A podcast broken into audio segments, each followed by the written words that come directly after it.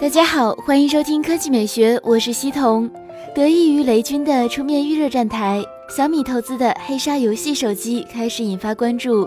四月六日上午，黑鲨官微给出了该机的半身照，仔细观察不难发现，机身右侧的电源键采用绿色涂装，十分亮眼。同时，顶角的边缘过渡也十分圆润。状况不出意外的话，是铝金属或者不锈钢。至于后壳是金属还是玻璃材质，暂时无法确认。早先的一份设计草图显示，黑鲨首创 X 型天线，保证用户玩游戏时网络连接稳定。配置方面，黑鲨手机将搭载骁龙八四五处理器。此前，兔兔数据库显示，新机将配备八 G 内存，采用十八比九全面屏，据悉为自研 ROM，但会集成一些米 UI 的核心功能，自然也会对游戏专门优化。关于这款产品的真实面貌，静等四月十三日发布会揭晓。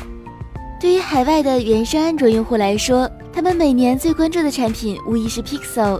在吸收了 HTC 的 ODM 团队之后，谷歌的设计能力也大大增强。据 XDA 报道，在 AOSP 的分支中，首次确认了 Pixel 3的命名。